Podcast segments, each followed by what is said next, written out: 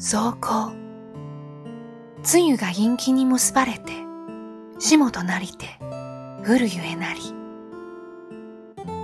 秋との別れを押しむかのように、あでやかに色づく都の山々。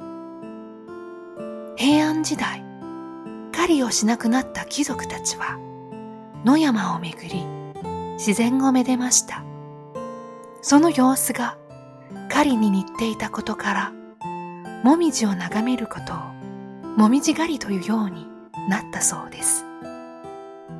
自然を追い求めるその心が言葉になって今に残っていたんですね。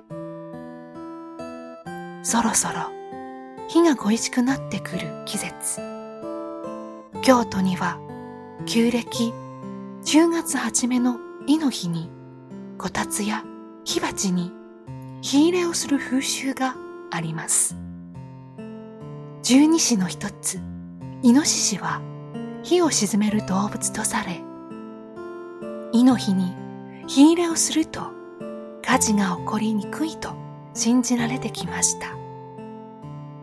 たまには先人たちの声に耳を傾けると何でもない日が特別な日になるかもしれません。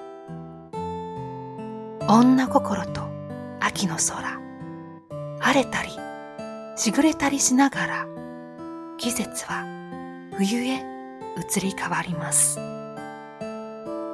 京都には24の季節があります。